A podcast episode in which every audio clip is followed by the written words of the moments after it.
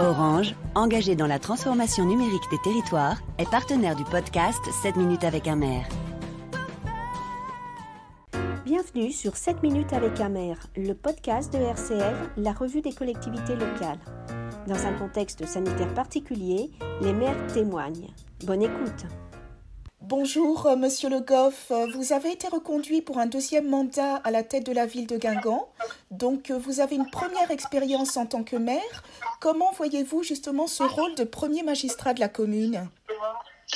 Bonjour. Bah, écoutez, effectivement, lorsqu'on a l'expérience d'une première mandature, on a un petit peu évoqué l'ensemble des champs.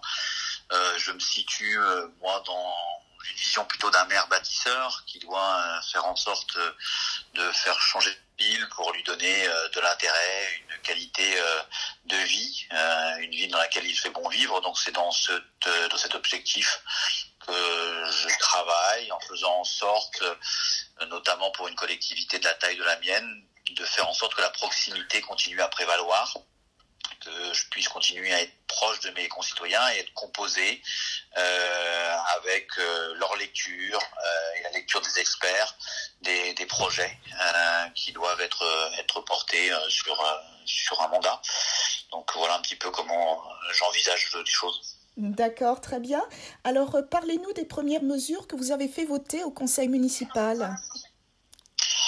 Alors les premières mesures lorsqu'on est élu et qu'on est reconduit en tant qu'élu, c'est souvent été euh, effectivement un certain nombre de, de, questions qui étaient déjà de projets, qui étaient dans que j'avais déjà engagé dans la mandature précédente. Et puis bien entendu, l'actualité a fait également que euh, on a dû composer avec euh, avec la crise actuelle. Donc ça a été effectivement des mesures pour acheter des masques, des mesures pour répondre aux problématiques particulières des, des écoles. Donc voilà un petit peu dans des premières mesures qui ont été de là très dans, l'opérationnel et puis d'autres mesures qui euh, qui sont euh, des mesures déjà de commencer à porter euh, des études euh, sur la vie de demain notamment on a voté une étude sur les modes les modes doux les modes actifs de déplacement qui vont devoir s'opérer à l'avenir sur la ville. On est un petit peu sur ce champ-là et puis on va bien entendu se poser notre mesure qui était la rénovation d'une place, donc de continuer à mettre en œuvre euh, cela.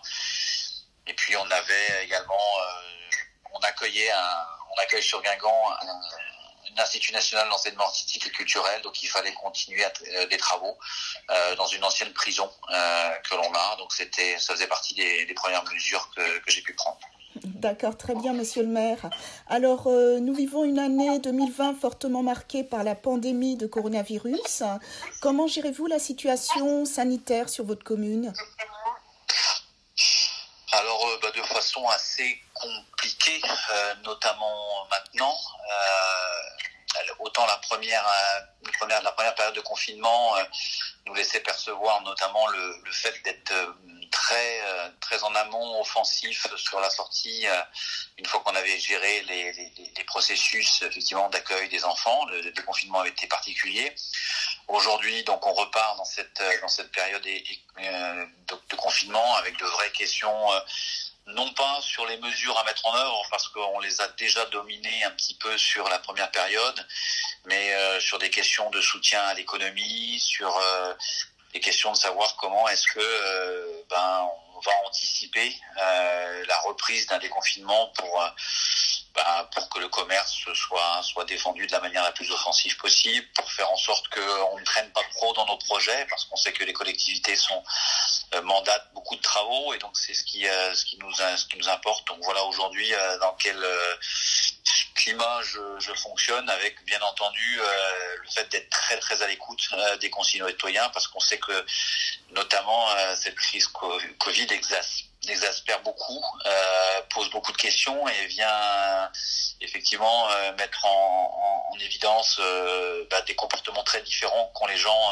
qu'ont nos concitoyens face à cette crise, des angoisses, des, des, des, volontés de comprendre. Donc on doit être énormément réactif à l'écoute et puis j'essaye d'être d'autant le plus agile possible euh, parce que bah, il y a le plan de relance donc il nous importe euh, aussi d'être très à jour euh, de tout ce qui peut tomber pour faire en sorte qu'on puisse réactiver notamment les projets, les, travaux sur, sur la collectivité. On est aussi très vigilant, bien entendu, sur les questions sociales. Comment est-ce qu'on accompagne ceux qui ont le moins, nos associations caritatives en particulier? Comment est-ce que on fait en sorte pour que malgré ces fossés qui se creusent, on essaye de, de pouvoir juguler ça de façon à ce que ça reste, euh, on fait en sorte que chacun, personne ne reste au bord de la route dans cette période compliquée. D'accord. Et en matière d'environnement, quelles seront vos actions?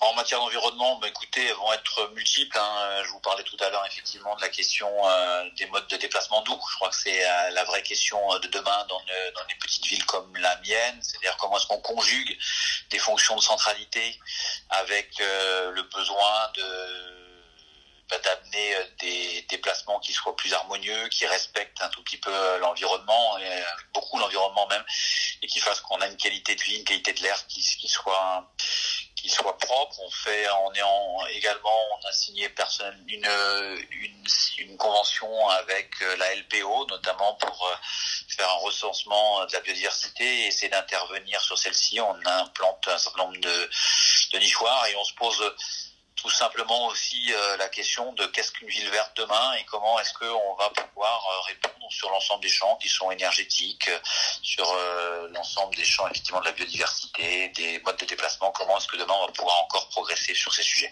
D'accord. Alors aujourd'hui, la fracture numérique est une triste réalité. Le numérique bouscule aussi les institutions.